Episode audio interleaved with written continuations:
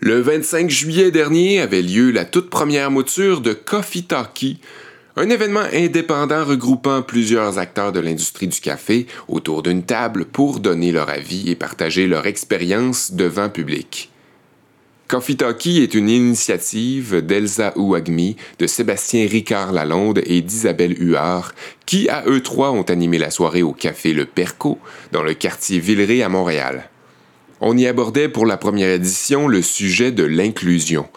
Bien sûr, on entendait l'inclusion de personnes qu'on dit minorités visibles, mais aussi l'inclusion des personnes immigrées, des gens s'identifiant au groupe LGBTQ, ou même l'inclusion des fermiers producteurs. On a également parlé d'agisme, de snobisme et de sexisme, le tout grâce à des tours de parole entre nos invités, eux-mêmes issus de différents horizons ou représentant une réalité distincte.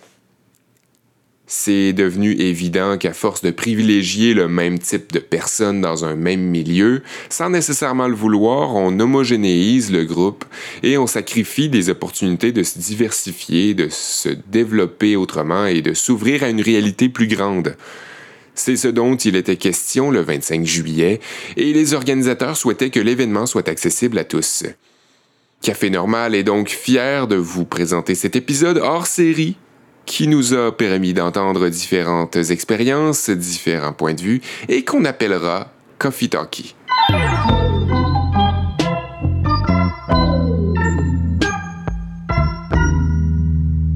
Allô? Bienvenue à la toute première mouture de Coffee Talkie sur l'inclusion dans l'industrie du café de spécialité. Merci beaucoup d'être des nôtres ce soir.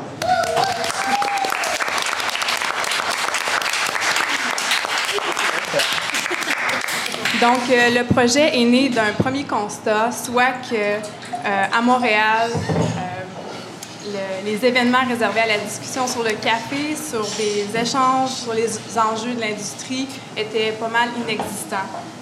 des événements aussi désintéressés de toute publicité faisant la promotion d'entreprises spécifiques. Donc, on est ici ce soir neutre et autonome pas la promotion d'aucune entreprise spécifique. Euh, à partir de ça, on a eu le goût de rassembler la communauté du café montréalaise et de créer un réel sentiment d'appartenance euh, à cette dernière, de renforcer les liens socioculturels et professionnels au sein de cette communauté, mais plus encore, d'attaquer de front les enjeux qui sont enracinés dans la nature même de l'industrie du café de spécialité. On voulait créer un espace dédié aux échanges, aux discussions, aux débats aussi, puisque c'est avec la collaboration de tout le monde euh, de l'industrie à divers niveaux qu'on pourra évoluer positivement. Coffee Talkie est une série de discussions, de moutures comme on les appelle, euh, autour d'enjeux liés au monde du café de spécialité. C'est une plateforme inclusive où prennent parole celles et ceux qui ont quelque chose à dire. C'est une porte ouverte sur la recherche de solutions collectives afin d'améliorer l'industrie tout au long de sa chaîne de valeur et c'est une remise en question des façons de faire. Le cœur de ce projet reste donc cette envie de rassemblement, de convivialité, de franche discussion et de changement. On a aussi grandement été inspiré par Unfiltered Coffee Community à Toronto, euh, qui, sous forme de table ronde, euh, anime des discussions sur l'inclusion et la diversité dans la communauté du café. Non seulement il était plus que nécessaire de rendre ce type de rencontre possible ici, mais à l'inverse de certains événements, conférences et autres panels du genre, il fallait les faire perdurer dans le temps, permettre d'entretenir cette volonté de collaboration et d'amélioration de l'industrie. Coffee Talkie est ainsi non pas un événement unique et isolé, mais plutôt un projet évolutif, collaboratif et inclusif où tout le monde peut y prendre part et trouver sa place. À chaque rencontre, donc, une thématique différente sera abordée. Puis, à chaque thématique, différents intervenantes et intervenants euh, de l'industrie viendront partager leur expérience et leurs opinions. Avec la collaboration grandement appréciée de Café Normal, euh, Talkie sera également diffusé via Balado. Merci. On est tout à fait conscient que c'est le premier essai, la première mouture. puis on sait qu'il y aura place à l'amélioration pour les prochaines. c'est là qu'on a besoin de tout le monde, de la collaboration, des commentaires constructifs, des nouvelles idées aussi, pour que Coffee Talkie conserve sa raison d'être, puis contribue au renforcement de la, la communauté du café montréalais.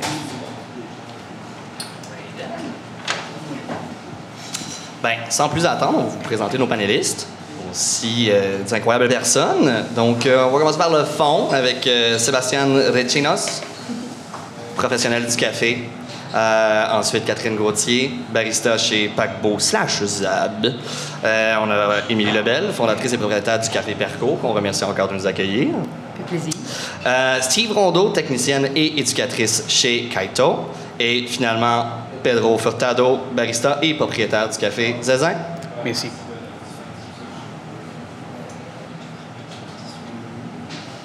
Donc, euh, avant de commencer officiellement le panel, on va juste rappeler à nos, euh, ben, nos panélistes euh, quelques petites règles pour la discussion, règles de bienséance, etc. tout simplement, euh, quand on va poser les questions, on va euh, faire un tour de table de manière générale, avoir une réponse de chacun, que tout le monde ait un temps de parole à peu près égal, que tout le monde puisse leur nous donner leur opinion. Euh, évidemment, ça va créer des discussions. On s'attend à un respect de l'opinion de tout un chacun, à ce qu'on essaie de ne pas se couper la parole le plus possible. Bien évidemment, ben, comme c'est des discussions, ben, il y a des échanges. Si vous parlez en même temps, il n'y a pas de problème. Juste garder ça respectueux, puis l'objectif, c'est d'avoir du fun.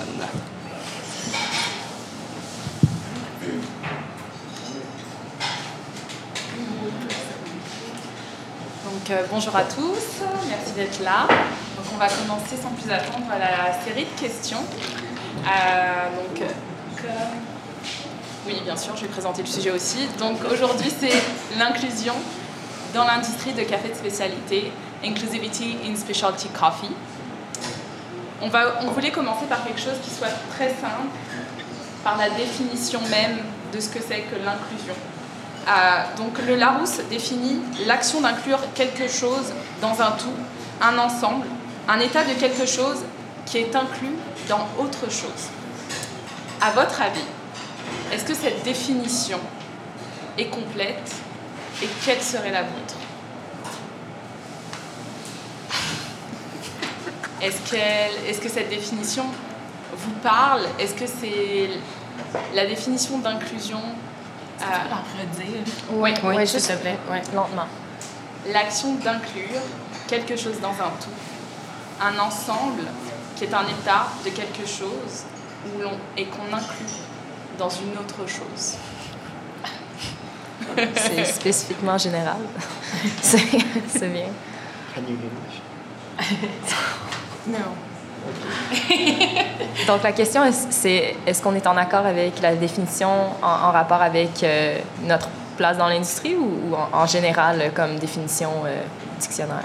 Absolument. Donc si on l'attache vraiment à l'industrie du café de spécialité, ce serait vous, acteurs, actrices, professionnels du café de spécialité, est-ce que vous vous sentez inclus et vous sentez que cette industrie est inclusive Si oui ou sinon, pourquoi?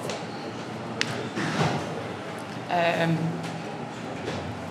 Pour ma part, cette définition-là de l'inclusivité ne rejoint pas du tout ma vision à moi de, ce qu'est l'inclusivité. Euh, parce que c'est un c'est expliqué de manière très très large, puis on explique le mot avec le même mot en le remettant dans le mot, ça ne fait pas de sens.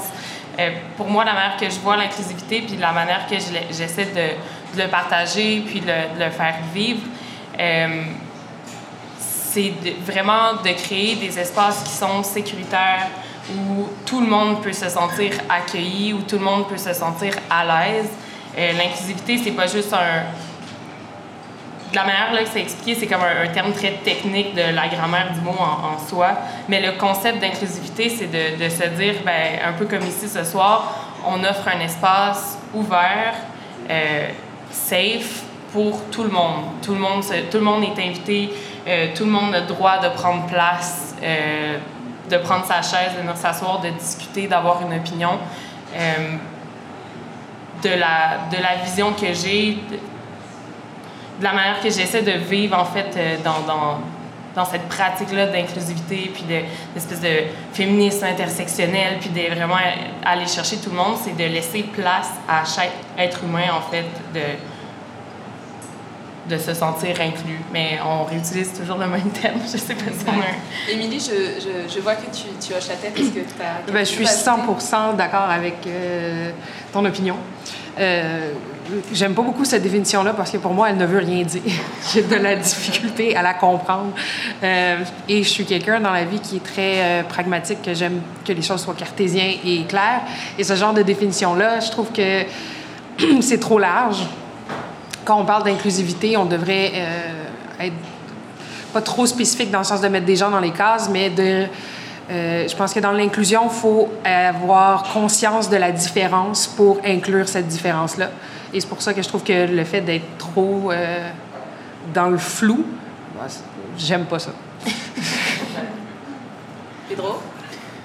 Je suis à l'aise parce que vous ne comprenez rien sur, les, sur la définition como Québec, como francophone, si vous ne comprenez rien, moi, comme non, non francophone, je suis tranquille parce que moi aussi, je ne comprenais rien. peux-tu nous donner ta définition de l'inclusion ou ta perception de ce qu'est l'inclusion? Ma définition d'inclusion, c'est ça que j'avais écrit. Euh, comme propriétaire de café, j'aime quand tout le monde, peu importe, quand j'ai dit tout le monde, c'est tout le monde, peu importe, não importa quoi, soit bienvenue chez nous. Euh, c'est ça l'inclusion. Pour moi, c'est difficile de, de stigmatiser une personne par sa couleur, par sa religion, par son origine, peu importe quoi. Parce que ça, c'est l'inclusion. C'est tout le monde soit content, soit bienvenu chez nous.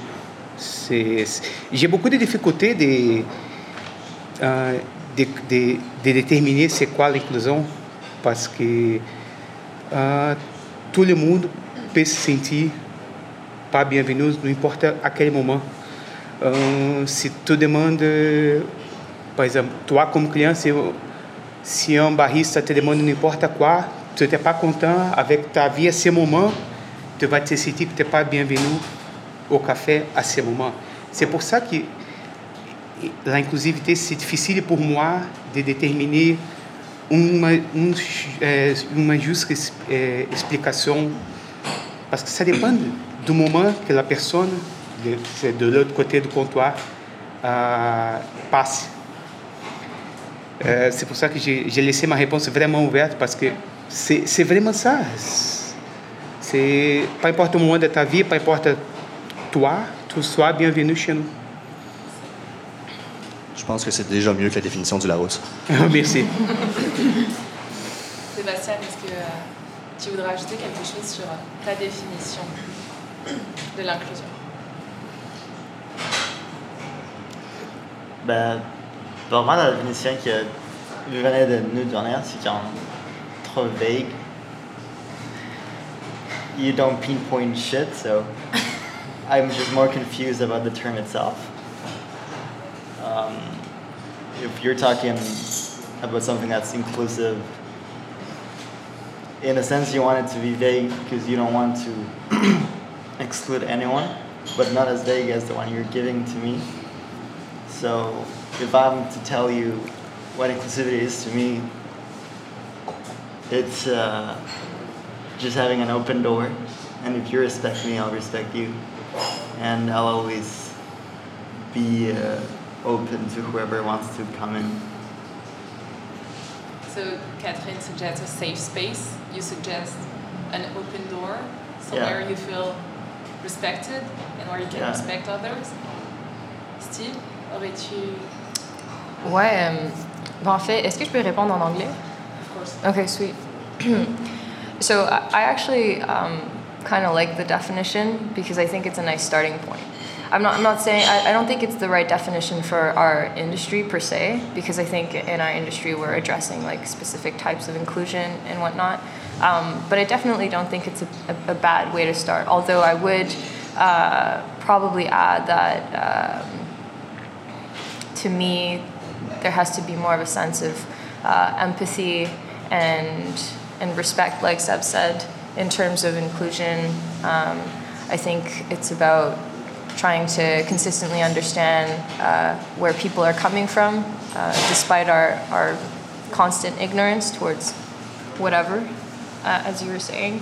Um, but I definitely think that it's a nice starting point and it gives us at least like a trail, not a good one, nor a sense of where it's going, but something to start with nevertheless. Là, on s'est créé un petit lieu commun de définition de l'inclusion, inclusivity, où est-ce qu'on s'en va, qu'est-ce que vous percevez. Euh, en assumant vos définitions communes, avez-vous déjà vécu un manque d'inclusion, de l'exclusion, de la discrimination? Euh, si oui, je ne veux pas dire que j'assume oui, si oui, euh, êtes-vous prête à nous en parler, nous donner des exemples, élaborer un petit peu euh, dans le concret? I mean, but that's complex on its own as well. Mm-hmm. Because was I discriminated because of my race? Was I discriminated because of my religion? Because of my age? Because what I'm wearing? If you want to talk about discrimination or exclusion, it's also really wide as a topic itself. So you could say yes in, s- in some uh, some way and no in some other, being the same person. So I would say yes and no. Euh, moi, j'aurais une expérience à, à- à partager. Euh, je pense pas que c'est tant que j'ai vécu une discrimination ou quoi que ce soit, mais euh, lorsque j'ai ouvert le café, j'ai eu une vague de sexisme en pleine face à laquelle je m'attendais absolument pas euh, en tant que jeune propriétaire. Euh, lorsque j'ai ouvert le café, euh, j'avais la moitié de mon équipe qui était des garçons et la moitié qui était des filles. Et automatiquement, si je travaillais avec un de mes employés garçons, les gens avaient le réflexe de demander à cette personne-là est-ce que c'est toi le propriétaire? Jamais dans la tête des gens est-ce que c'était possible que ce soit moi à ce moment-là? Et à l'inverse, si je travaillais avec une de mes euh, baristas féminines, ben, la question était toujours est-ce que vous êtes les propriétaires? Parce qu'on dirait qu'une femme seule, c'était pas possible dans la tête des gens. Ça, ça a été. euh, une grosse révélation que je n'avais pas réalisé que dans notre culture, ouvrir un café, c'était pas une chose d'une seule femme. Ça arrive encore. Les gens sont surpris que quelqu'un qui a ma tête soit propriétaire d'un café. Je comprends toujours pas. Catherine, est-ce que tu veux. Euh, ben, c'est euh, ça, ça arrive régulièrement, ça m'est arrivé régulièrement comme barista sur le plancher de, de faire un, un chiffre avec un garçon, puis que, que le client ait directement voir le barista masculin ou la personne qui était même pas à la machine à café pour lui poser des questions sur quel type de café acheter, euh, c'est quoi les grains qui meilleurs de telle telle manière. Puis euh, je pense que j'ai j'ai eu la chance de travailler avec, euh, avec des, des garçons qui euh, reconnaissaient en fait que dans cette situation-là, j'étais la personne qui avait le, le plus de connaissances pour répondre aux questions des clients, puis des garçons qui n'avaient pas peur de dire ben écoute, je pense que tu devrais poser ta question à ma collègue juste ici, elle a plus de connaissances que moi, mais cette, cette première, comme ce premier contact-là avec le client, d'être là, d'avoir d'avoir toutes les connaissances possibles. Puis j'ai déjà eu cette discussion-là avec euh, mon gérant au paquebot Bélanger. Puis euh, je lui avais fait remarquer en fait que c'est quelque chose qui arrivait souvent. Puis ça y a pris une semaine pour revenir vers moi puis me dire Hey, t'avais raison. Euh, je me rappelle, je faisais des chiffres avec ma, ma copine de, barman, puis tout le monde allait poser des questions à moi alors que ma copine, elle, connaît le menu par cœur. C'est pas elle qui fait les, les drinks, mais elle connaît le menu. Elle a les connaissances pour répondre aux questions, mais les gens ont comme instinctivement ce, ce besoin-là ou peut-être ce, ce- réflexe-là d'aller vers la figure masculine sur le plancher. Euh, fait un peu dans, dans le même sens, euh, ça, ça, ça arrive énormément. J'ai travaillé pour la Finca aussi pendant un an, puis c'est arrivé que on travaillait avec un barista god sur le plancher, puis s'il était avec nous, ben c'était automatiquement lui le propriétaire. Il y avait comme pas d'autres options possibles sur, sur le plancher, donc c'est c'est comme une, histoire qui est très commune en fait là, de l'entendre ici à côté de moi. C'est quelque chose qui est raconté euh, tout le temps en fait. Est-ce que vous pensez que c'est dû à la culture, l'éducation, la société québécoise? Moi, je pense que c'est selon euh, une question de culture dans la société. C'est rare qu'on voit des femmes en affaires, en fait. Quand on regarde autour de nous, euh, honnêtement, j'essaie d'y penser, puis j'ai genre Caroline Néron dans la tête, puis c'est à peu près euh, la seule parce qu'elle a été massacrée dans les médias parce qu'elle a pas géré ça correctement selon les gens. non, je pense que c'est vraiment une question de culture et qu'on n'a pas de modèle peut-être qui sont mis de l'avant de femmes entrepreneurs euh, qui prennent leur place. Steve? I would just like to point out that Holly's an amazing entrepreneur. Um, just sorry, that's just what I wanted to say. Um, yeah, that's, which is true. yeah, I know. Just, just want to add that. Pedro, est-ce que tu aurais expérimenté des Euh, formes d'exclusion? av- avant de dire euh, des situations d'exclusion que j'ai déjà passées, félicitations Emilie, parce que mon café, c'est euh, bon, notre café, c'est moi et ma femme, et je sais que c'est difficile. Être propriétaire toute seule d'un café, chapeau. Deuxième, chose, euh, par rapport aux exclusions, je ne sais pas si c'est lié à la société québécoise. Ça fait 9 ans que j'habite à Montréal. Je ne peux pas apponter que c'est la société québécoise. Je pense que c'est plus la société euh, globale, mondiale, parce que euh, plusieurs personnes demandent si ma femme et chef, elle travaille pour moi. Quand j'ai dit que le café c'est 50% à elle, 49% à moi, personne n'accepte pas ça. J'ai dit, mais c'est vrai. Mais pourquoi? C'est pas 50%, 50% Pas non. A aucune différence. Nous sommes mariés, nous sommes. Ça fait, ça fait aucune différence. Mais les gens, ils- ont beaucoup de difficultés de comprendre ça. Euh, les, les situations d'exclusion que je passe au café, c'est plus par rapport à la langue. C'était plus comprendre la différence euh, entre des clients standards de Tim Hortons, McDo et les clients qui se rentrent dans un café de spécialité et tout ça. C'est mes baristas qui se moquent de moi tout le temps à cause de mon français. Salut Steph. ah, mais c'est ça. c'est ma- euh, vers moi, vers Daniel, bon, elle souffre plus de d'exclusion que moi, mais vers moi, c'est toujours plus la langue. euh, des gens qui disent, mais tu n'as pas c'est- pendant le matin. Je falei, non, ah, c'est pour ça qu'il n'y a pas de personne au café, parce que les gens sont habitués à prendre toujours les mêmes choses, toujours les, les sandwichs. Et, on n'a pas ça au café de spécialité, ça fait d'autres choses différentes que les gens dans un quartier n'ont pas habitué à ça. Mais c'est toujours des choses que outro garante qu'est-ce que tu veux faire comme café et tu maintiens ton point de vue, ou tu, fermes ton café et changes, là c'est place pour une autre personne, dans mon cas. Mais c'est toujours lié à la langue et c'est pas, pas la même chose comme les filles passent, parce que comme je suis toujours au café, les gens vont, vont poser la question directement à moi. Mais il y a toujours des, des exclusions. C'est comme. À chacun sa- a sa propre exclusion, malheureusement. Steve? Ouais. Euh, ben en fait, euh, mon exclusion, est- est, like, it's kind of weird because you would think that as a as a female tech, uh, there's been like a lot of exclusion because most techs are like these, no offense, 40 year old uh, white dudes um, who are very talented, by the way. Um, but I actually really didn't, uh, since I've been a tech, um, the exclusions that have that I felt and that have been present are really not related to my gender whatsoever. They're, they've actually been more so related throughout my whole career in coffee to uh, my age. Yeah. Word. I mean, like, I, I, like at multiple times there's been, you know, sexism and stuff like that, but it's never been as present as ageism. Ageism has been one of those things that people will like gladly say, almost kind of like they're proud of it, and they're like, "Oh, you know, you don't know, you'll know when you're older, you know, and you're like.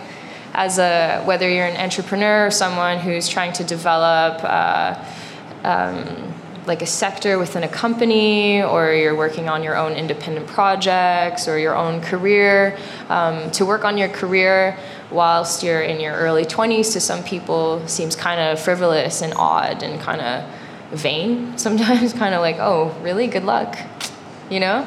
Um, so I think that uh, people have a tendency sometimes to forget that they once had aspirations and were really stoked. And um, yeah, sometimes I think excitement comes through as uh, being naive because you're quote unquote young. So, whereas actually it could be re- really, really beneficial to be super stoked and excited, uh, whether you're young or old or, you know.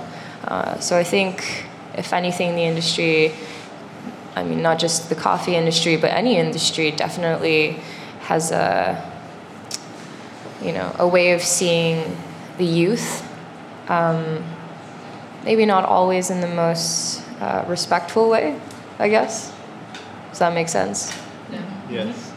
Cool. Euh, on l'a peut-être déjà abordé un peu, mais je vais, on va essayer de le faire approfondir. Euh, plus précisément, on est ici pour parler de l'industrie du café, spécialité au Québec. On est à Montréal, mais au Québec. Euh, Est-ce que vous considérez donc que l'industrie du café de spécialité au Québec est inclusive? Oui, non, Euh, je dirais que du côté service, oui. Si on regarde un café dans sa structure, comme au day-to-day, euh, la majorité des gens qu'on voit derrière un comptoir, ce sont euh, des femmes, des gens queer, des gens de, de couleur. Euh, on voit des gens d'à peu près tous les âges au paquebot. On a des, baristas de 20 ans, on a des baristas de 30, 40 ans. Je pense que au niveau service, l'industrie est assez inclusive.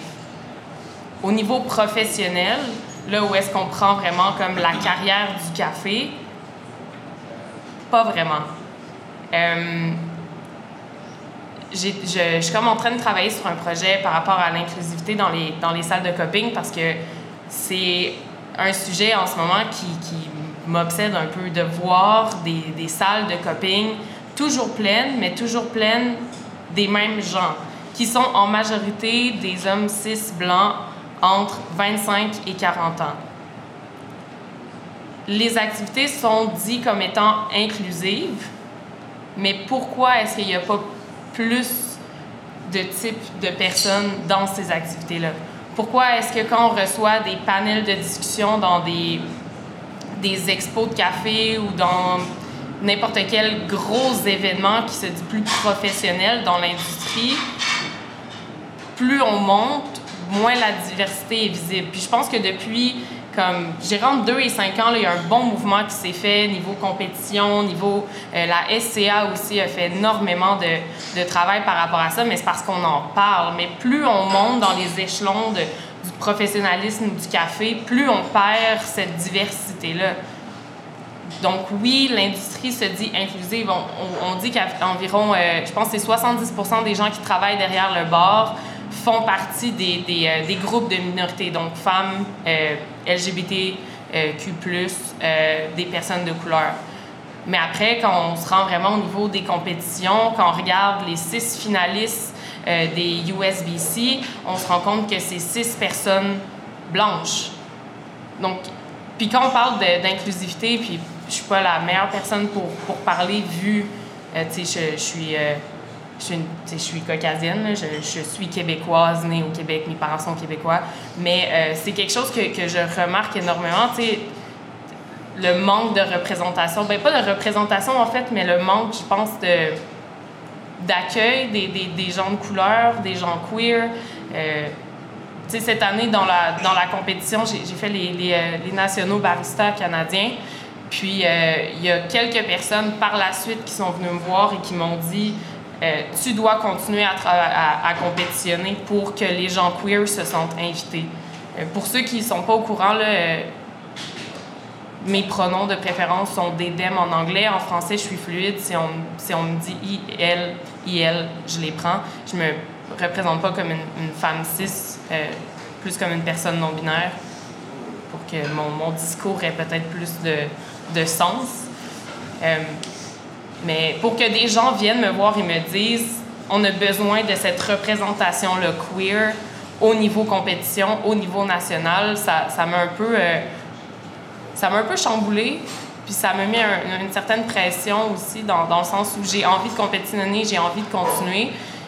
Euh, mais je, je comprends qu'il y a un, gros manque de représentation euh, à ce, à ce niveau-là, en fait, pour une grande communauté, une grande partie de notre communauté, en fait. Émilie, euh, dirais-tu qu'il y a aussi un manque de représentativité de la communauté LGBTQ+, pour reprendre un peu le, les propos de, de Catherine, au sujet, par exemple, des propriétaires de cafés? Ben, juste pour mettre en contexte aussi, donc euh, moi je m'identifie comme une femme cis, mais lesbienne, en relation avec ma conjointe. Euh, c'est sûr que je vais dire qu'il y a un manque de représentativité parce que je serais incapable de dire s'il y a un autre propriétaire quelque part au Québec qui est aussi lesbienne ou un propriétaire qui. J'en connais un. Non, c'est vrai. Je connais un propriétaire gay.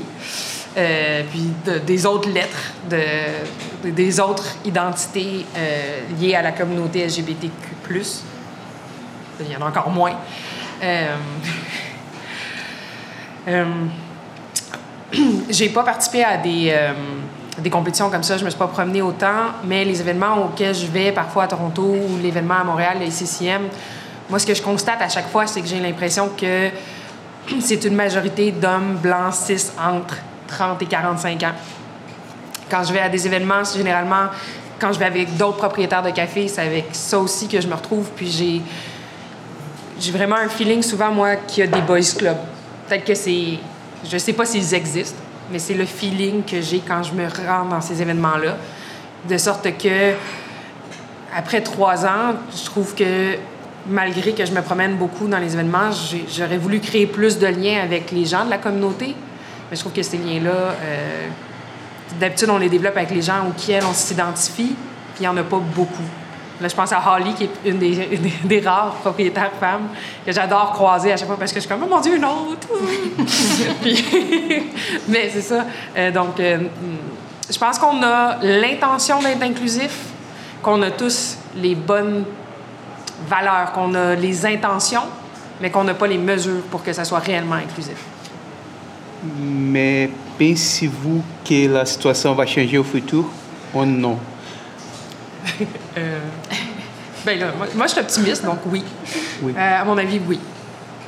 Mais ça, ça change beaucoup, là, honnêtement, depuis. Euh, ça faisait longtemps que je me préparais à faire de la, la, compétition. Ça devait faire comme deux ans que je faisais de la recherche en me disant cette année, je le fais.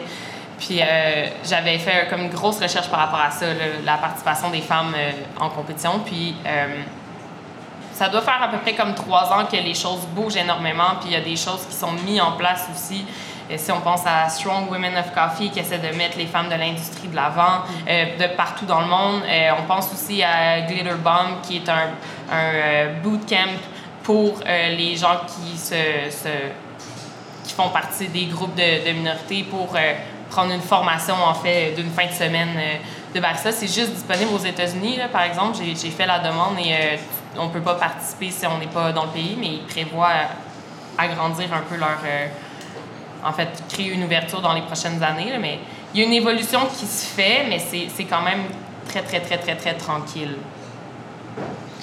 Sébastien, euh, j'avais une question pour toi. Tu as, cette expérience euh, avec la Finca Nueva Armenia, donc de, vraiment de la ferme. Euh, si, si, on parle vraiment sur un niveau qui est beaucoup plus macro, sur toute la chaîne, donc de la ferme au barista, est-ce qu'on peut parler d'inclusion? Est-ce que tous les acteurs de l'industrie sont inclus dans les discussions, dans la communauté, dans les débats? Non. I mean, Pourquoi? Maybe two or three farmers I know have ever had a cup of their own coffee. The rest don't even know what it tastes like. Coffee industry disregards enormously the producers, and most people just struggle to survive and have a billion side jobs in order to bring uh, food to their tables. So, no, I really don't see or think that the coffee industry is moving towards that way, trying to include the farmers. And the people that it's actually doing so is taking a big economical hit trying to pay more not paying more, but paying uh, the fair wages for people to live, not not to become rich, but just to live. Because as of now, farmers they're just survive. Uh, a perfect example, it's my family. Out of the four cousins, uh, only I am involved. Of my generation, only I stayed in coffee. The rest don't see a future in that and won't pursue it. Uh, they just don't care about the plantation and went to different fields to make a living because they know this is not going to last. Because at this rate, this is not going to last. Qu'est-ce qu'on pourrait faire Qu'est-ce qu'on pourrait mettre en place pour rendre ça possible et, et viable Well, I think the biggest step, as in anything you want to change, is education. To educate not only yourself, but the people around you and uh, the people that come to you. If you're a barista, talk to the client, tell, tell them whatever they're drinking. If you're a roaster, try to communicate that to the cafes that are partnered with you. If you're a green buyer, try to make the best to understand what the farmer really needs. Because go ahead pay seven dollars a pound and the farmer's not gonna invest that in the coffee. He's gonna eat because he's hungry because he's never been paid that much money in his life or her life. So try to understand and educate yourself as in anything you want to change. Merci. Ah, puis un peu dans, la, dans le même ordre d'idée, Pedro, euh, donc toi, tu as, de la famille aussi au, au Brésil, puis tu, connais aussi bien l'industrie du café euh, au Brésil. Comme, comment on pourrait faire euh, Je connais un peu l'industrie du café au Brésil parce que avant de venir à Montréal, j'ai fait une maîtrise euh, en transport commodité agricole. Alors, e, e des commodités que j'avais étudié, étudié pendant ma maîtrise, c'était le café. Euh, L'industrie du Brésil, euh, au Brésil, c'est vraiment différent par tout le monde. Le café fait partie de l'économie brésilienne, ça fait 200 ans. Euh, les fruits de café font partie du symbole national. Les fruits de café font partie de les chandails de l'équipe nationale de soccer pendant les années 80. Alors, le café représente vraiment des, un, ça représente vraiment l'économie brésilienne. Alors, comme c'est une économie, un, produit qui fait partie de l'économie, ça fait 200, 300 ans. Aujourd'hui, les fermiers, ce sont les riches. Ce sont des gens, des familles qui ont leur propre ferme, ça fait 200, 300 ans. Ce sont la cinquième, la sixième génération. C'est vraiment différent des, euh, des, des, fermiers de café en Amérique centrale, en Afrique, probablement, n'ai pas peur de dire, partout le reste du monde. Euh, probablement, il y, a, plus d'expérience en parlant avec les fermiers que moi-même, parce que j'ai toujours, pendant mes recherches, j'ai toujours parlé avec euh, les gens qui s'occupaient du transport. Mais en regardant les photos, en regardant les comptes Instagram, en regardant l'industrie qu'on voit aujourd'hui, si on fait une comparaison l'industrie brésilienne et l'industrie du reste du monde, c'est complètement différent. Euh, Sabe avait dit une chose pendant le balador do Café Normal que c'était vraiment me, euh, me surpris que les, euh, que les labos au Brésil, c'était Uh, c'était un labo qu'il y a visité au Brasil, c'était vraiment un des meilleurs labos du café au monde. Et on ne peut pas trouver ça dans un autre pays caféiculteur, c'est vraiment au Brésil.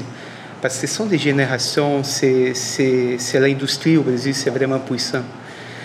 Uh, la réalité là-bas, c'est complètement différent. Peut-être les petits fermiers, les gens qui, qui travaillent avec juste des micro-lots, ça sera plus touché uh, au prix du café. Mais les gros, non. Les gros, ils ont beaucoup d'argent pour investir. C'est la, nouvelle génération qui parle anglais, parle français, euh, qui sont transformés leurs fermes dans, euh, vers les cafés de spécialité. c'est c'est pas pareil par tout le monde. Au Brésil, c'est complètement différent. Par contre, j'ai- j'aimerais changer un peu le sujet parce que il y a une chose qui j'ai- fait une blague avec Steph et elle m'avait posé une question que j'ai pas eu une réponse. C'est aussi par rapport à l'exclusivité.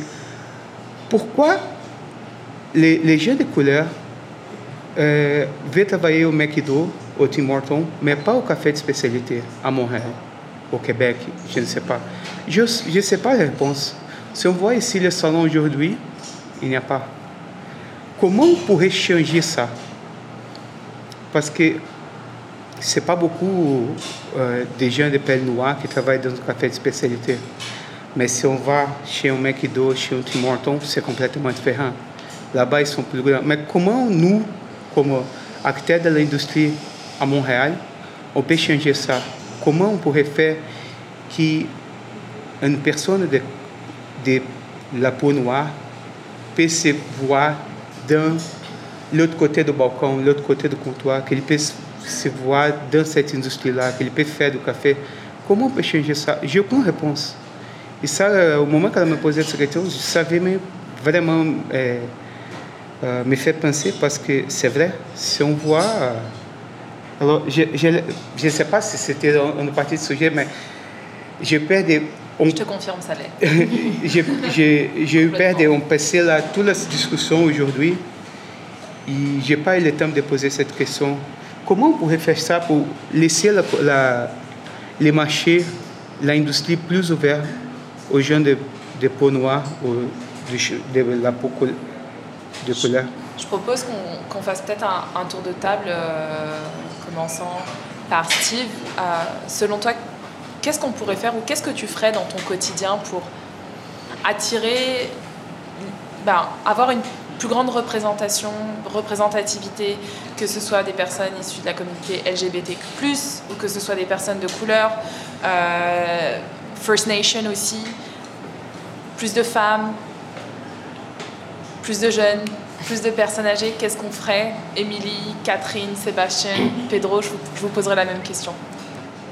Um, man, that's a loaded question. It's like finding, it's like solving a huge issue. Um, well, I kind of want to go back to um, what Seb was saying earlier about education. I mean, I think initially it all comes down to that. Um, that being said, I think that we I think that in the eyes of um, consumers, whether they be specialty coffee consumers or commodity coffee consumers, there's this uh, weird underlying representation that specialty, the specialty coffee industry is kind of snobbish and cold and distant and complicated to get into. And I mean, it, they're not wrong because we don't even have real global standards for anything. So, you know, I, I think we get a lot of people who often, I mean, I, I do anyway, who sometimes are like, hey man, like, how do I get to be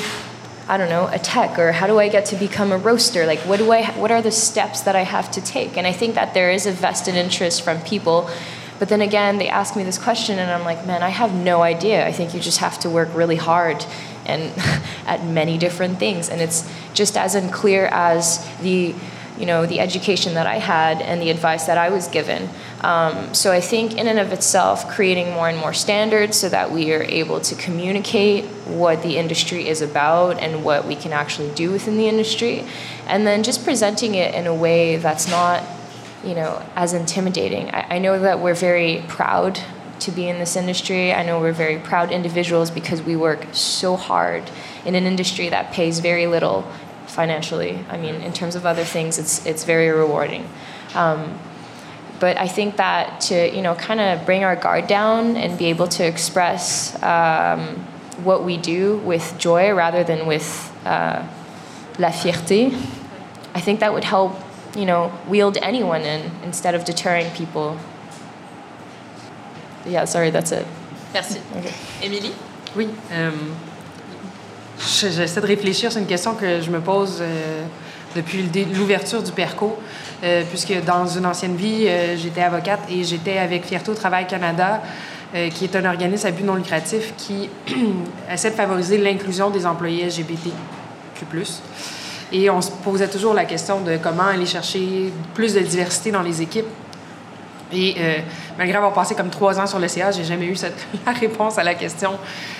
Beaucoup, beaucoup de choses de la diversité passent par l'information, donc d'éduquer les gens qui euh, embauchent, éduquer les gens qui travaillent. Mais au café, je fais un effort constant pour que je sois éduquée et que mes employés soient éduqués sur toutes les réalités de la diversité avec un grand D. Mais la plus grande difficulté, je trouve, c'est d'aller chercher les gens pour qu'ils viennent appliquer au café.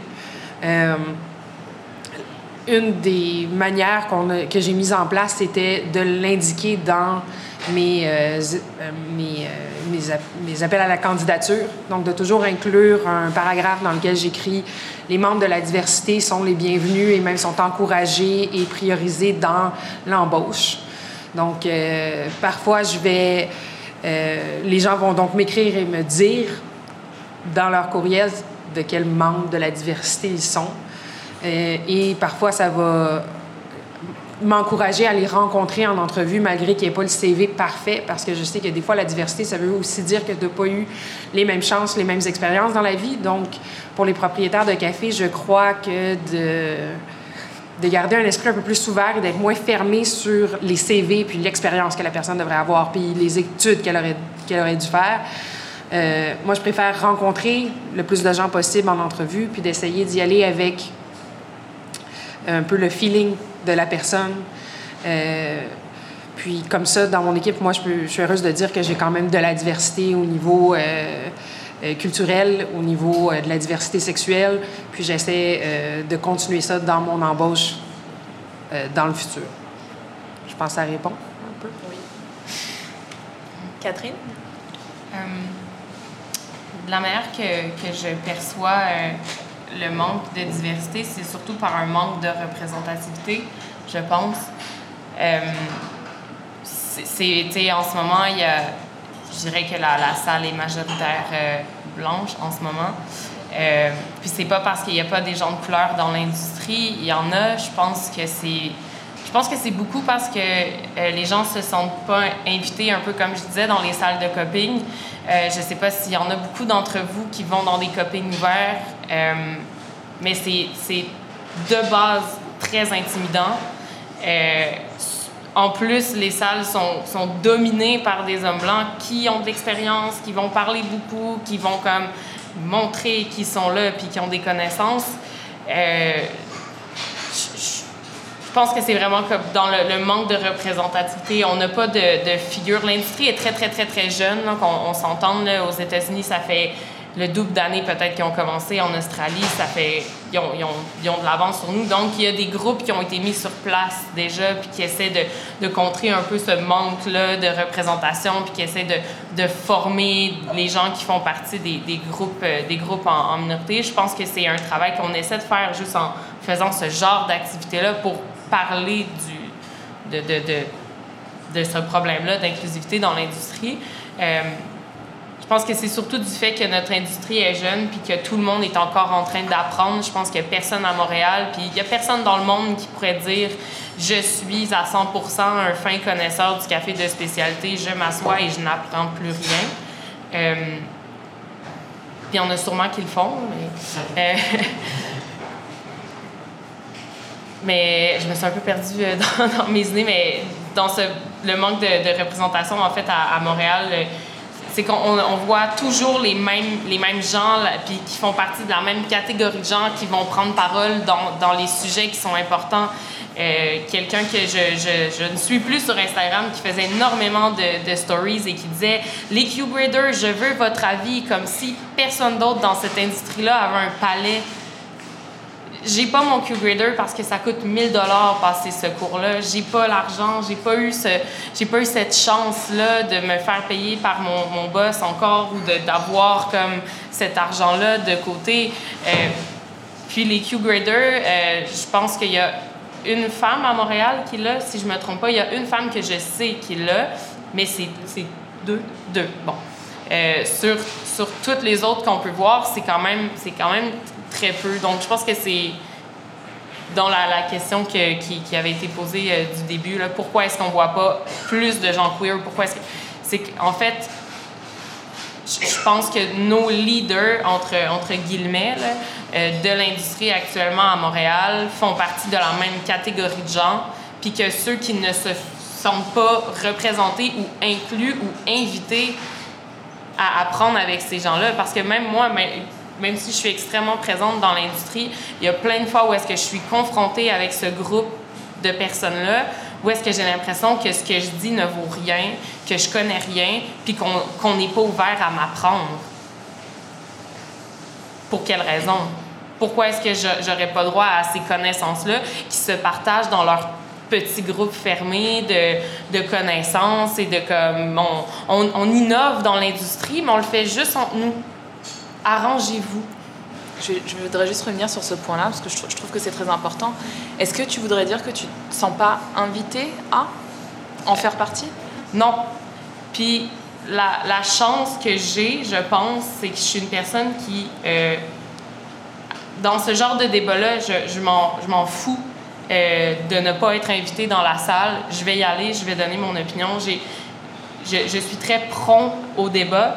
Euh, puis c'est un peu comme ça que j'apprends dans la vie, puis que je, fais mon chemin vers l'apprentissage. Euh, le coping, j'ai eu la chance de l'apprendre avec mon boss qui était ouvert, qui dès qu'il copie, il me sort une feuille, on apprend. J'ai, eu comme cette chance-là, mais aussi j'ai, j'ai poussé pour, pour l'apprendre parce que moi, je me dis, s'il y a un coping demain, la salle est majoritairement d'hommes blancs cis, comme on a dit tantôt, entre 35 et 45 ans, puis ils se parlent entre eux j'ai pas envie d'avoir peur de donner mon opinion parce qu'elle est autant valable que la, leur. J'ai un palais, j'ai le droit de donner mon avis sur un café. C'est pas parce que ça fait pas 15 ans que je goûte du café que je suis pas capable de dire qu'un Éthiopien lavé va goûter telle ou telle chose. J'aimerais. Euh, qu'est-ce que tu me dis euh, me fait penser à une réalité qu'on vit qui est comme. Je vais essayer de j'ai une idée en tête, mais j'ai de la misère à la verbaliser. C'est vrai qu'on dans le milieu du café, c'est souvent les, les, hommes blancs, cis, qui sont de l'avant. J'ai l'impression qu'on les écoute beaucoup. Euh, non seulement parce que dans la société, on est habitué de les écouter, mais aussi c'est de la façon qu'ils ont de s'exprimer qui peut être différente que les groupes minoritaires comme les femmes ou les personnes LGBT ou la grande diversité. Et euh, j'ai un exemple de ça, en fait, que je voulais mettre, que j'ai réalisé cette année, c'est que, euh, à titre d'exemple, quand j'ai ouvert le café, j'étais donc avocate avant, je ne me connaissais pas beaucoup en café. moi, j'ai embauché un barista en chef, qui est un gars, euh, pour m'apprendre. Et par la suite, j'en ai eu un autre, un autre garçon, qui, qui qui lui était pas mal, il avait pas mal le même niveau de connaissance que moi. Mais tous les gars dans mon équipe se sont toujours exprimés, j'en ai même un troisième à qui je pense, se sont toujours exprimés avec des, des, vérités. Donc, quand ils me disaient quelque chose sur le café, c'était toujours Tu sais quoi, Émilie, le café, c'est ça. Puis, euh, ce que tu devrais faire, c'est ça. Puis, le principe, c'est ça. Puis, il n'y avait pas de discussion, puis c'était juste moi, je sais, et je te transmets cette connaissance-là. Prends-la. Tandis que moi, je suis la propriétaire du café depuis trois ans, puis je fais du coping, je lis, j'acquiers ces connaissances-là, mais moi, j'ai l'attitude peut-être, j'ai l'impression, plus féminine de, de toujours me, remettre en question. D'être comme, je connais le café, mais je sais qu'il n'y a pas de règles définies. Puis quand je parle de café à mes employés, c'est comme, écoute, je vais t'apprendre, mais fais ton cheminement, puis peut-être que j'ai tort, mais apprends, puis fais des expériences. Et je me rends compte, je me suis rendu compte cette année que mes employés, on a donc perdu ces baristas en chef-là, garçons, parce qu'ils sont allés faire d'autres choses de leur vie. Puis ils se sont mis à me dire Ah, ça serait le fun d'avoir une autre personne qui s'y connaît en café dans l'équipe. Tu sais, il me semble que ça serait le fun d'apprendre. c'est à ce moment-là que j'ai réalisé Mais, mais gang, j'ai les mêmes niveaux de connaissances que ces gens-là, même peut-être plus. C'est juste. Les, les gens, tout dépendant de comment tu t'exprimes, on dirait qu'ils ne te voient pas comme une source. Euh, euh, d'expertise, juste parce que tu n'as pas la même euh, espèce d'assurance masculine. sais. Dans mon éducation, ça se fait pas, comme être être euh, affirmative comme ça, parce que je sais pas, euh, c'est juste c'est pas vrai. je veux pas m'afficher comme quelque chose que je suis pas ou des connaissances que, que je crois pas 100% certaines, je le ferai pas. Puis je pense que cette différence-là de culture Euh, là, je, vois cette différence-là entre les hommes et les femmes, mais je me dis peut-être qu'elle existe aussi d'une culture à l'autre. Euh, Est-ce que ça aussi, ça peut faire une différence sur l'inclusivité? C'est la question que je me pose. Puis pour rendre ça plus accessible, pour qu'on écoute les gens comme moi qui euh, qui s'expriment pas d'une façon euh, masculine euh, affirmative, euh, je pense qu'il faut sensibiliser les gens sur les différentes façons de s'exprimer. Puis c'est pas parce que tu t'exprimes pas d'une certaine façon que tu n'es pas un expert. Je pense qu'il y a de l'éducation à faire par rapport à ça. Merci. Sébastien, est-ce que tu pourrais nous partager, euh, toi, comment dans ton, dans ton quotidien tu inclus la, la, ce qu'on a, parce que, pour reprendre les termes d'Émilie, la, la grande diversité, et puis comment vraiment au quotidien tu, tu rends ça accessible, inclusif pour tous?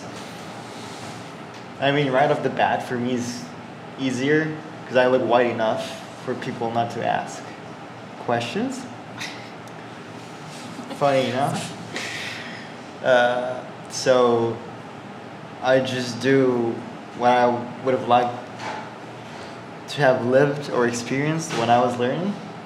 Uh, most of my knowledge comes from old school people that didn't drink Arabica or Robusta, they drink coffee, they drank coffee, and that's it. If it uh, had enough altitude, it was good. If it did not, it was not. It's not like today. So I come from a really, really close minded ambiance where not only I was a kid, literally, but I was at least 30 years younger than the youngest person in the room. So the, the way I learned, it's really rough, as Emily said. Was like, it's this, and you don't question it. And if you question it, you're stupid. So, uh, whenever now that I'm uh, working behind the bar, I try to kick it off by telling the client, "You're drinking this, and it's supposed to taste like this because of the uh, extraction method we're using. If you, you were to use a different extraction method, you could extract the different notes that are on the bag. And if you're curious, here's a little note. Uh, Pilot is the roaster I'm working with currently, makes his little uh, notes about each of their coffees, and you're able to give them to the client and uh, explain better as you go. So I just do the most simple, basic uh, explanation I can. First of all, not to scare the client because he's someone that's never on being probably never been taught or talked the way I'm doing it, and uh, has probably not spent twenty dollars on a coffee bag. So just keep it simple, don't complicate, and try to speak as little as you can. Not being affirmative, but always leaving uh, room for discussion and questions to be asked. Merci beaucoup. Et Pedro, pour toi, quel serait euh, tous les jours au Café Zézin? Comment toi tu, tu, tu rends cette industrie la- et tu rends les gens comme bienvenus dans un espace safe? Euh, c'est difficile parce que moi, euh, j'ai commis les mêmes erreurs qu'Emily. J'avais engagé quelqu'un pour être le bariste en chef. Quitté après la- à la fin de la première journée. Alors, au début de la deuxième journée, je suis rentré au café et j'ai appris toute seule.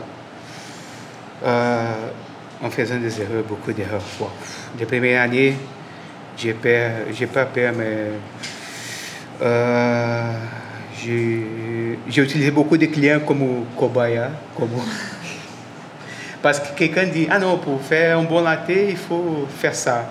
Le lendemain j'étais là en train de faire ça. Pour faire du chocolat chaud il faut faire des, il faut mousser, il faut chauffer le lait à 160 degrés. J'ai brûlé beaucoup de clients. Mais euh, et après, après que j'ai eu le temps, j'ai fait un cours de barista au Brésil, j'ai appris beaucoup de choses, j'ai vu comment j'avais commis beaucoup d'erreurs ma première année. Mais peut-être, comme Catherine et Émilie ont dit, les, les, l'affirmation d'un gars blanc, cis, ah, j'ai jamais eu peur de faire n'importe quoi. J'ai jamais eu peur d'étudier beaucoup, poser beaucoup de questions, regarder beaucoup de vidéos, faire, mais j'ai jamais eu peur de me présenter comme uh, barista, parce que je me présente jamais comme propriétaire du café, mais je me, je me présente toujours comme barista. J'ai jamais eu peur de faire n'importe quoi pour uh, présenter le café. Uh, je ne sais pas si mon, ma position ou mon, ma situation c'est différent des autres, mais c'est ça que moi et Daniel, parce que Daniel, elle était euh, la plus jeune des deux garçons. Alors, elle était toujours vécue dans une famille de majorité laissée des, hommes. Alors, j'ai dit qu'elle elle est un peu, un peu macho dans, dans d'elle. Alors, c'était toujours nos deux dans le café. Alors, pour moi, c'est difficile de dire quoi faire, de dire... On était toujours là-bas.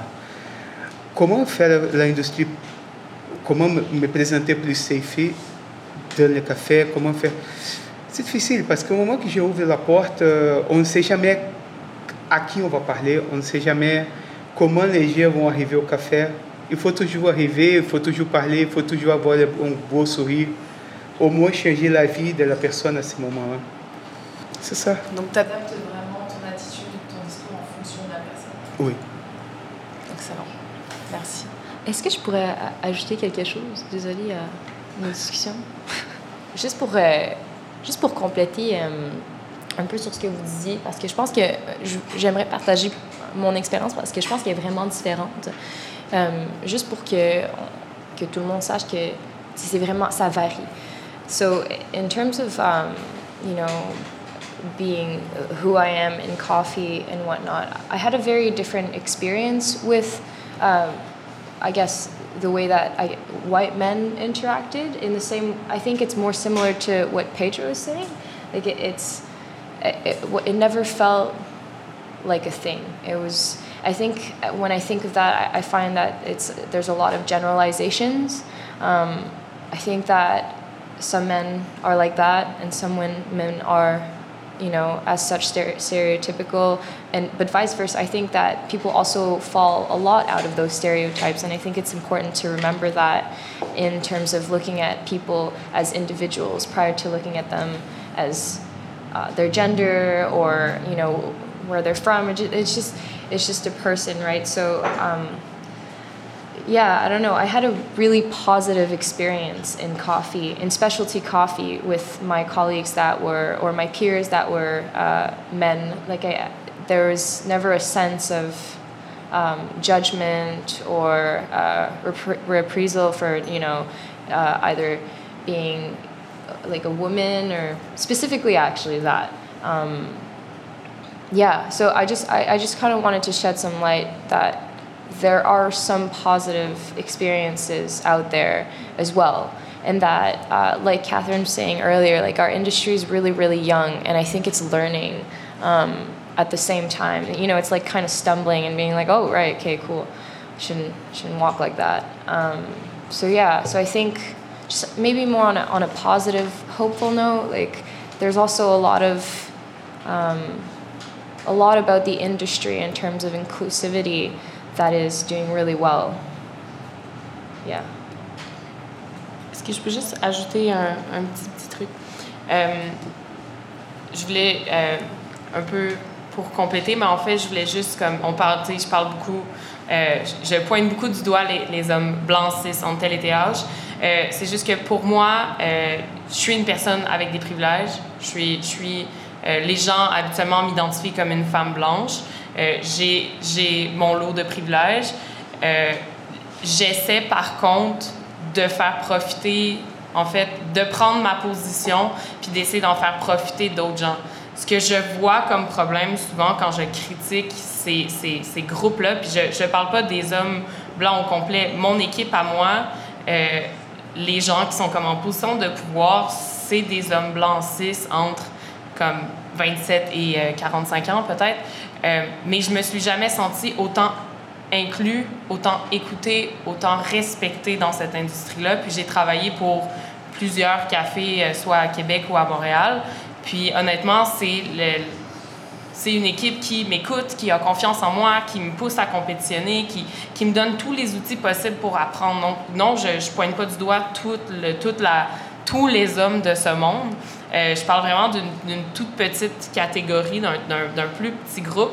Puis ce qui me frustre, qui n'est pas de la haine, je les, je les hais pas, puis je, comme j'essaie pas de les leur tourner le dos puis de dire que c'est des, des, des, gens complètement horribles. Ce qui me frustre, c'est que ces, ces gens-là sont en position de faire profiter de leurs privilèges et qu'ils ne le font pas toujours et très rarement.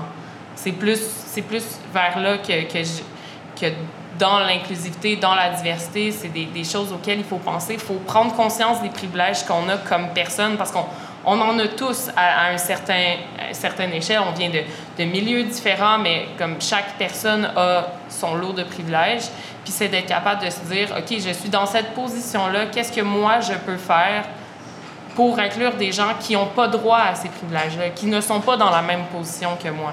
La critique que j'ai envers ce groupe-là, qui, qui domine beaucoup l'espèce de de, de, de vitrine professionnelle de l'industrie de café à Montréal. C'est plus de, de, faire, de faire un peu profiter du privilège qu'ils ont, de d'offrir à certaines personnes qui n'ont pas accès, mettons, un cours de Q-Grader, de donner des formations, de, de créer des discussions, d'offrir en fait de l'apprentissage et de pas juste le garder à leur groupe exclusif, de parce que c'est possible d'aller chercher ces, ces, ces, ces informations-là. -là, c'est possible d'aller chercher de l'éducation. Mais souvent, il faut travailler très, très, très, très fort jusqu'à la limite de ce, ben, pour ma part, de me sentir gossante. Parce que je veux apprendre d'aller comme d'envoyer des mails de Hey, je vous offre de l'aide. C'est, c'est pas normal que j'ai à courir après. Euh, comme de vouloir offrir mon aide, que je dois courir après certaines, tu sais, dans certaines activités, dire Ah, je suis là, je suis présente, je veux vous aider. Tu sais, que je, je trouve pas ça normal, en fait. Mais je voulais juste dire que je, je, je ne déteste pas les hommes cis blancs. Je fais juste comme. Je trouve ça important de le mentionner. Mais Catherine vient d'ouvrir une, quand même une superbe porte. Là. Tu nous sors des, euh, des, suggestions de choses à faire.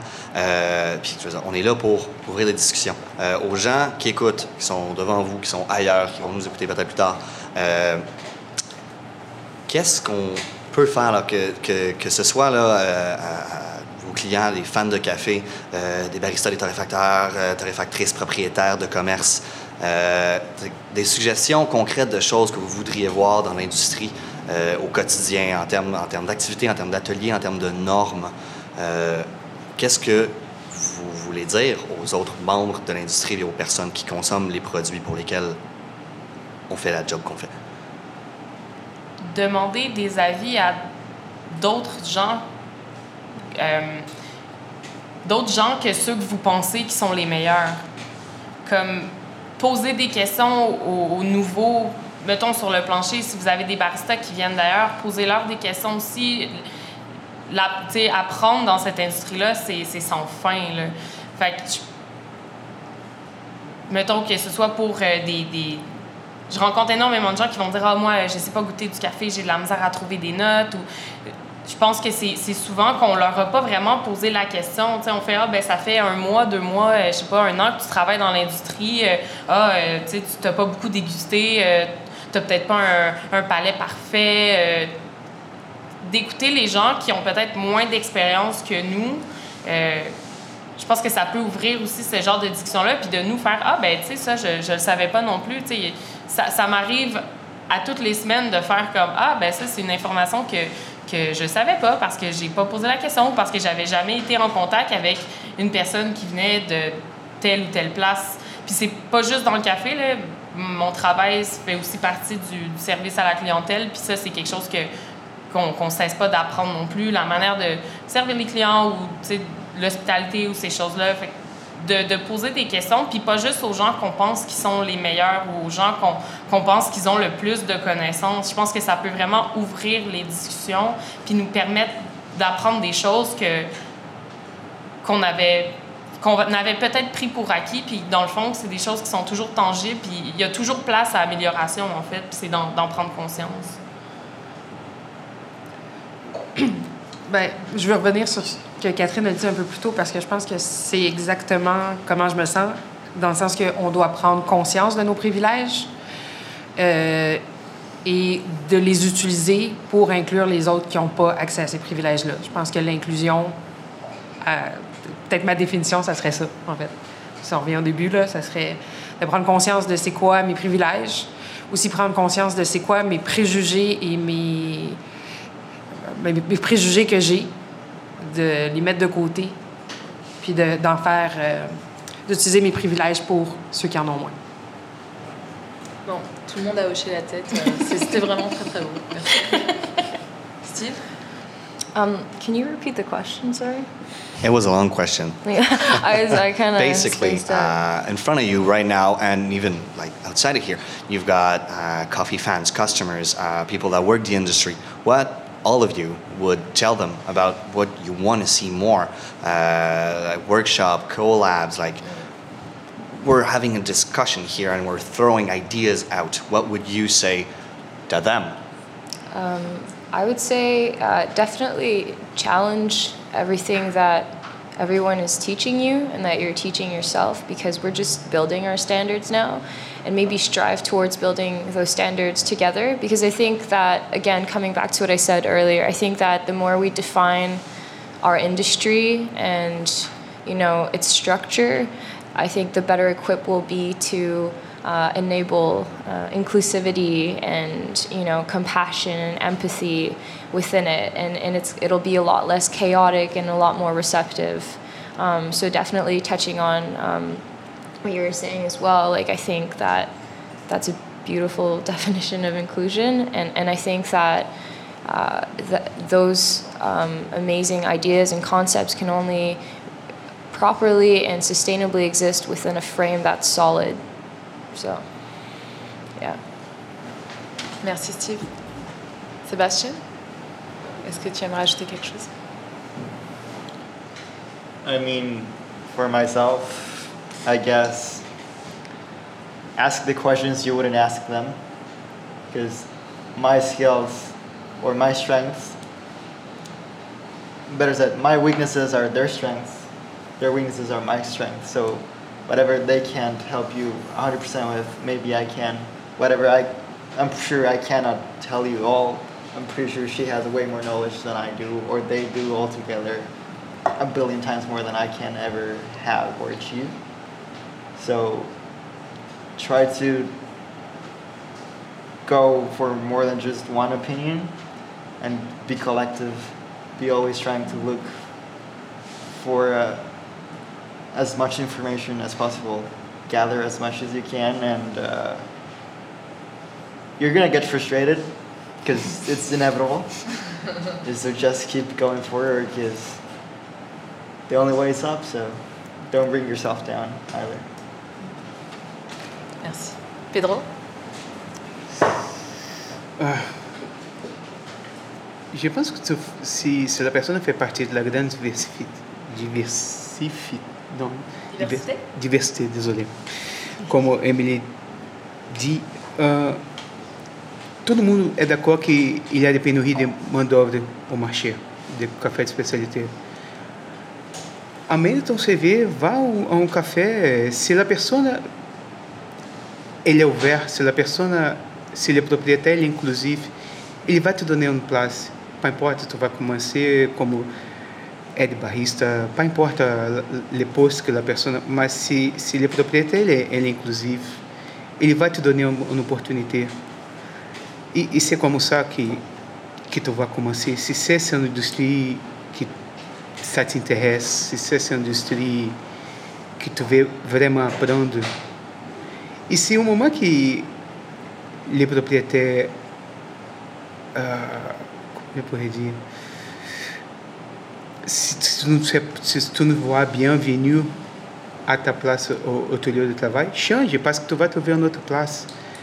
Euh, c'est ça, euh, moi, je pense que nous qui sommes dans les cafés ici, que vous que nous écoutez, on, qu'on parle, on pourrait nous mettre ensemble pour faire des choses, pour faire plus, pour, euh, pour faire les cafés de spécialité à Montréal plus inclusifs. Peu importe, faire des copings publics pour envoyer tout le monde. On pourrait faire des copings itinéraires chaque place, faire des sessions, faire des entraînements. Peu importe. Nous, nous-mêmes, on pourrait faire des choses pour faire le marché plus inclusif.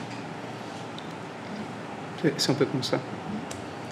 Puis inclusif entre nous, mais aussi inclusif envers les gens qui ont envie d'apprendre du café, mais qui se sentent peut-être réticents. Euh, en posant des questions souvent sur mon, mes, mes, mes, mes stories Instagram, euh, il y a plein de gens qui viennent vers moi qui, s'intéressent au café, mais qui ne travaillent pas comme barista, puis qui sont Ah, ben là, si tu fais un coping, euh, j'aimerais apprendre, tu sais, j'aimerais comprendre.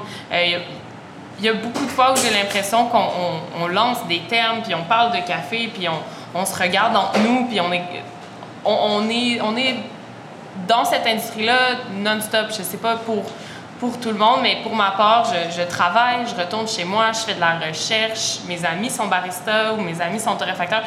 Je suis toujours dans mon tout petit milieu de gens qui font partie de ce petit milieu-là.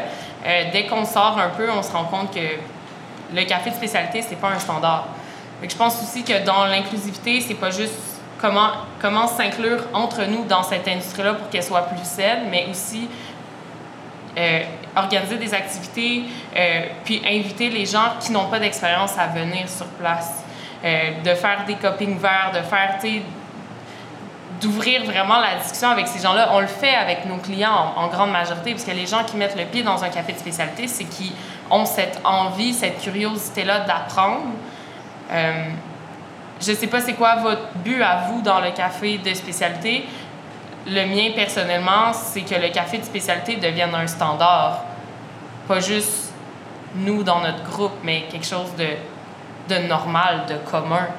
Euh, je pense aussi que le discours, puis là, c'est une discussion qui est encore plus longue, mais je, pense que dans, ce, dans ces recherches-là d'inclusivité, puis d'aller chercher de la diversité, puis d'ouvrir, d'ouvrir nos portes, c'est de le faire aussi envers les gens qui n'ont qui, qui pas d'expérience, puis qui, qui veulent peut-être apprendre, mais qui pensent qu'ils n'ont pas les connaissances ou qui ont travaillé chez Starbucks puis qui ont, ont peur d'aller porter leur CV dans un café de spécialité parce qu'ils ont peur d'être jugés, mais qui ont cette envie-là, de, de peut-être un peu descendre des fois de notre, notre, espèce de piédestal de ah je suis barista dans un café de spécialité j'ai compris quelque chose non comme faut que ça soit faut que ça soit commun puis il faut qu'on l'amène de manière douce, ouverte, euh, pour pas que ce soit un coup de poing dans la gorge, mais comme quelque chose qui se fait naturellement, quelque chose qui est un standard en fait dans, dans la société. Quelque chose pour les propriétaires de café aussi. Je viens de penser au fait d'employer des gens de la diversité. Pour les propriétaires, des fois aussi, ça veut dire faire des accommodements raisonnables ou de d'être compréhensif. Là, je pense à des employés que j'ai déjà eus qui seraient dans la catégorie neurodivergent. Donc, si vous ne connaissez pas ce très beau mot-là, euh, c'est essentiellement les gens que le cerveau fonctionne pas selon la façon normale. Donc, on rentre dans cette catégorie-là, les gens qui sont anxieux, les gens qui peuvent avoir des euh, troubles de l'humeur, euh, les personnes qui ont des troubles d'attention. dans la job de barista, veut, veut pas, c'est beaucoup de multitasking. Puis il y a des gens pour qui le multitasking, quand tu es TDAH, c'est plus difficile. Et moi, j'ai des membres de mon équipe qui ont ces troubles-là, puis c'est juste, faut être ouvert à s'adapter à ces gens-là. Puis, au bout du compte, ça devient des membres euh, importants de ton équipe. C'est juste, des fois, ça demande euh, un ajustement dans le workflow. Euh, puis la diversité, des fois, c'est ça. C'est s'ajuster son workflow puis ajuster sa business à ses employés et à ses clients. Pour vrai, je vous écouterais parler encore une bonne heure. J'ai du gros fun à rien dire. Euh, non, mais honnêtement, c'est ça l'objectif. Je dis rien. Mais euh, on n'a pas du temps infini. Euh, je vous dirais que les derniers commentaires, c'est non, c'est parfait. Sans être une conclusion, c'est de superbes ouvertures, puis c'est ce qu'on veut. On veut du concret pour savoir où est-ce que vous en allez. Là, ce qu'on aimerait, ce qu'on aimerait amener avant d'atteindre la fin, on n'est pas rendu. C'est de savoir s'il y a des gens qui ont des questions dans le public, même éventuellement entre vous, mais s'il y a des gens qui ont, qui ont des questions à poser à nos panélistes ou des suggestions même, juste, juste si vous voulez dire quelque chose, là, let's go. Euh, donc, on va vous inviter juste à lever la main. Euh, vous pouvez la poser à haute voix. Si vous voulez venir au micro, c'est sûr que c'est plus clair euh, des, questions d'enregistrement, on va être honnête. Mais sentez-vous super à l'aise de poser n'importe quelle question. On vient de parler d'ouverture, d'inclusion. On vient de parler de. Il n'y a, pas, a, pas de questions niaiseuses. Il faut être, faut être humble. honnêtement, on veut vraiment savoir ce que vous avez à dire. Come on down.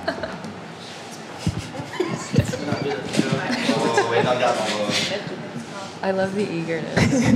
Tout d'abord, euh, merci à tous. Super belle discussion. Euh, j'ai une question que j'aimerais précéder d'un disclaimer. Je ne cherche pas à brasser de la marde, mais j'aimerais parler. Je trouve qu'on a discuté beaucoup des questions d'inclusivité euh, pour les personnes LGBTQ+, euh, pour les personnes euh, d'une autre culture, de différentes origines. Je pense que ce qu'on n'a pas parlé vraiment, c'est au Québec, notre, notre comme challenge intéressant, c'est souvent une question d'anglophone versus francophone, des fois. Puis, je suis curieuse. Moi, je trouve que c'est super beau de voir des gens qui parlent plein de langues différentes, d'avoir ce panel-là, euh, dans le fond, bilingue. Donc, j'aimerais savoir si vous pensez la, communauté de café de spécialité à Montréal, est-ce qu'on a... Euh, est-ce qu'on a enlevé les frontières entre ces deux comme plus grandes communautés-là? Est-ce qu'on a encore du chemin à faire ou est-ce qu'on en est dans ce constat-là euh, de ces deux communautés? I have, a, really good. Can I? Do you guys mind? Sure. Okay.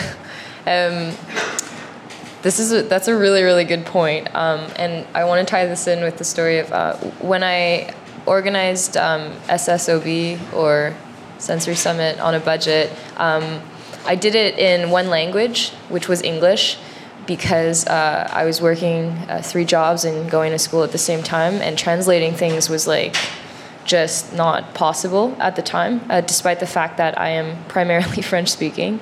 Um, and so, and I, and I actually, it was kind of, I was shocked because I'm from, je viens de Gatineau en fait. And so everyone there's bilingual, right? So whether you're, there isn't as much of that discourse of like, I'm French, I'm English, like everyone's, everyone's bilingual. Um, and it, I was kind of like shocked and just, I, I, I, guess I thought it was kind of funny. Um, but I there's definitely uh, I got some feedback and criticism and comments from uh, French speak like primarily French companies who were very very upset that I didn't do um, the event in both languages, which I mean like I totally get. Um, but also in hindsight, I didn't have the capacity to to do that. Um, so yeah, I don't I don't think that we've broken down that wall. Um, but I, I, do appreciate that uh, both parties are open to communicating uh, their constructive criticism when it does arise. Parce que c'est presque impossible d'avoir de l'information dans le café de spécialité en français. De tout, de, pour être honnête, là, on, même, même je dirais en France, je ne sais pas si vous avez déjà essayé de. On l'avait fait avec euh, Frédéric quand il faisait ses documents de, de, recherche, en fait, pour faire des formations. Puis on cherchait des mots, en, des traductions en français, mais impossible à trouver parce que ça se traduit pas, en fait. C'est pas des termes qu'on utilise dans la vie. Que oui, c'est vrai, il y, a, cette espèce de, de bataille-là moi, je, suis, je suis francophone, mes parents sont québécois, sauf que euh, il a fallu que j'apprenne l'anglais. J'avais pas le choix parce que dans l'industrie de café, on survit si on parle anglais et espagnol. Le français est dans, dans vraiment très, très, très, très, très loin. Là. Puis je, je, trouve ça vraiment, tu. Oui, c'est vrai, le Sensory Summit était en anglais. Euh, pour ma part, ça me ça m'a pas vraiment dérangé parce que on dirait que je suis tellement habituée de, de toute manière me, me rendre dans un un événement de café puis que personne parle français de toute façon, que je je sais pas trop comment, comment l'exprimer, mais euh, à Québec, les gens parlent majoritairement français. Quand j'ai, déménagé, quand je suis arrivée ici à Montréal, je trouvais ça comme normal de me retrouver à quelque part et qu'on me dise bonjour, hi. Je, je, pense que Montréal est devenu comme. Je sais pas si c'est 50-50, mais que, qu'il y ait de l'anglais ou du français, que je pense pas que ça devrait être euh, une bataille nécessairement dans cette industrie-là, en tout cas, c'est peut-être plus. Euh, je pense que c'est un débat qui est plus gros, un combat qui est plus gros que juste ici à Montréal, de ne pas avoir l'information du café en français, parce que je veux dire, il y a la France au complet aussi qui est, qui, qui est comme laissée de côté. Là. Mais. Est-ce qu'il y a d'autres questions ou commentaires? Oui.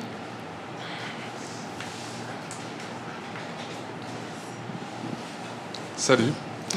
Merci à tous. Euh, moi, j'aimerais. J'ai. Tu sais, évidemment, je suis un gars cis, blanc.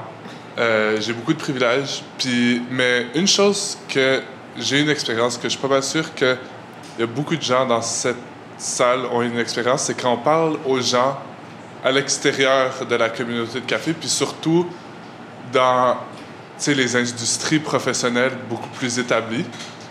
Moi, j'ai eu beaucoup de difficultés quand j'ai pris la décision de poursuivre le café comme carrière professionnelle à temps plein au long terme, pas comme une industrie de transition en attendant de finir mes études. J'ai eu beaucoup de frictions avec des amis avec qui j'étudiais parce que j'ai fait un bac en maths. Donc la plupart des gens qui sortent d'un bac en maths ne vont pas travailler dans l'industrie du café. euh, puis les gens me disaient Hey, tu viens de dépenser 8 000, 10 000 dollars pour ton éducation, pour faire un bac en maths, puis tu vas aller te mettre dans le café. J'aimerais savoir de votre part comment vous répondez à, à ce scepticisme vis-à-vis de l'industrie du café que pour beaucoup de, dans la tête de beaucoup de gens, c'est encore une industrie de transition en majorité, qu'un job de barista, c'est quelque chose que tu fais pendant quelques années, puis après ça, tu vas faire quelque chose de plus gros. De plus gros.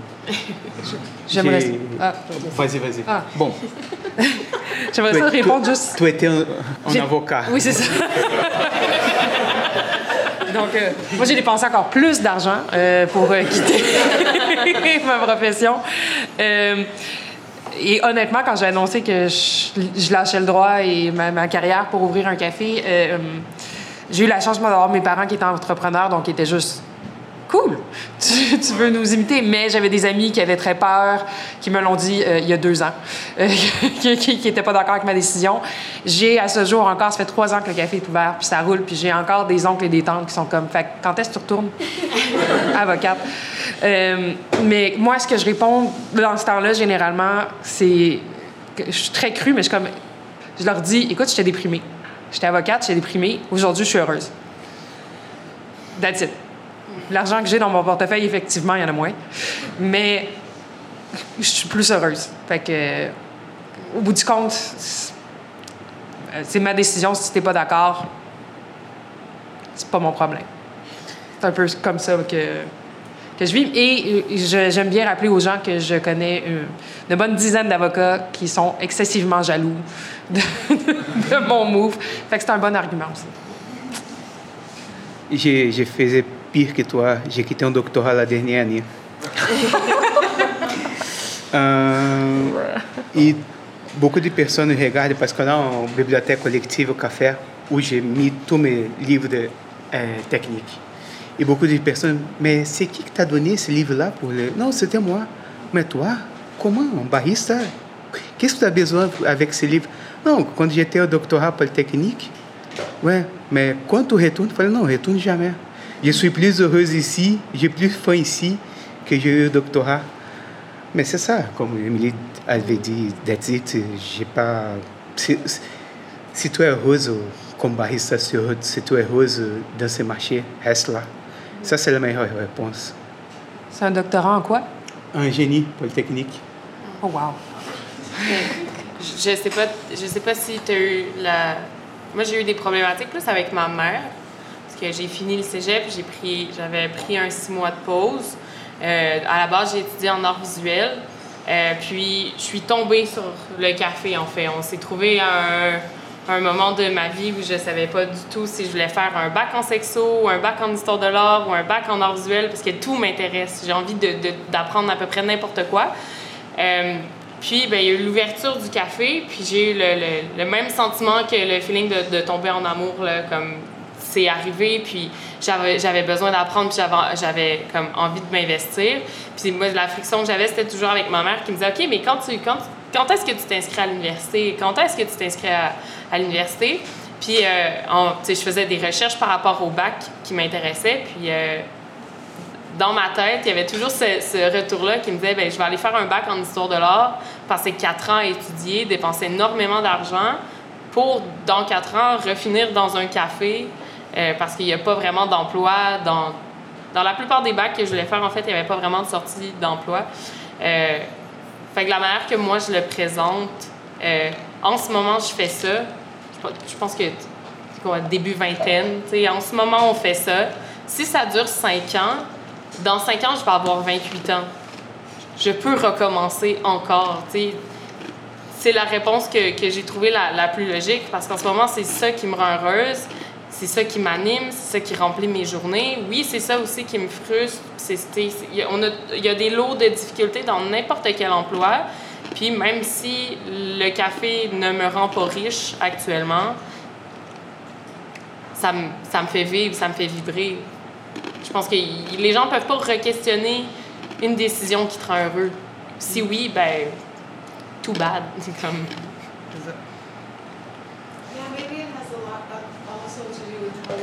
Holly? um, maybe it has also something to do with how we define success. And so then people are afraid because they're like, oh, are you going to succeed? you know. and but what is what what do you mean by success? Because everybody's saying like I chose it because I'm happier. So what's better than that? Like, cool, good. ouais, je suis définitivement d'accord. Puis, tu sais, j'ai. Moi, j'ai aucun regret. Puis, je me questionne pas. Euh, est-ce que, est-ce que j'ai pris la bonne décision? C'est juste. C'est. Je pense que c'est aussi un problème de la façon. Si on veut être vu comme une vraie industrie, puis qu'on veut, comme Catherine disait, que le café de spécialité devienne un standard, il faut aussi que les gens accepte de voir quelqu'un qui n'est pas, pas genre aux études derrière le bar dans un café. Puis parce que la, plus, la plupart des gens qui rentrent dans le café, ils me disent euh, Ah, t'étudies quoi Puis je dis Je fais ça, tu sais, je suis ici à temps plein. T'es barista à temps plein, tu, tu retournes aux études quand C'est exactement. Même si je leur dis pas que j'étais aux études. Euh, et donc, c'est comment est-ce qu'on fait pour élever l'image de l'industrie pour que les gens voient ça comme quelque chose qu'on peut poursuivre à temps plein, pas pour, par nous qui adorent ça, mais par le public en général. Je vais, je vais répondre à cette question et puis ça va, ça va nous amener, on va peut-être prendre une dernière question si vous voulez, et puis ensuite on, va passer à la conclusion. Euh, ça va être un des sujets d'une de, de, nos prochaines moutures, euh, faire carrière dans l'industrie du café, c'est quoi? Pourquoi il y aurait des formations à l'ITHQ, euh, qui est quand même un institut universitaire au Québec en sommellerie? Et pourquoi pas barista alors que c'est bien du café de spécialité, puis qu'on parle bien de notes de café, d'histoire, de terroir, de, produits premium, de specialty grade et autres. Euh, donc c'est tout à fait pertinent, donc merci beaucoup de ton intervention. Euh, on a eu vraiment un très beau panel aujourd'hui, donc merci beaucoup.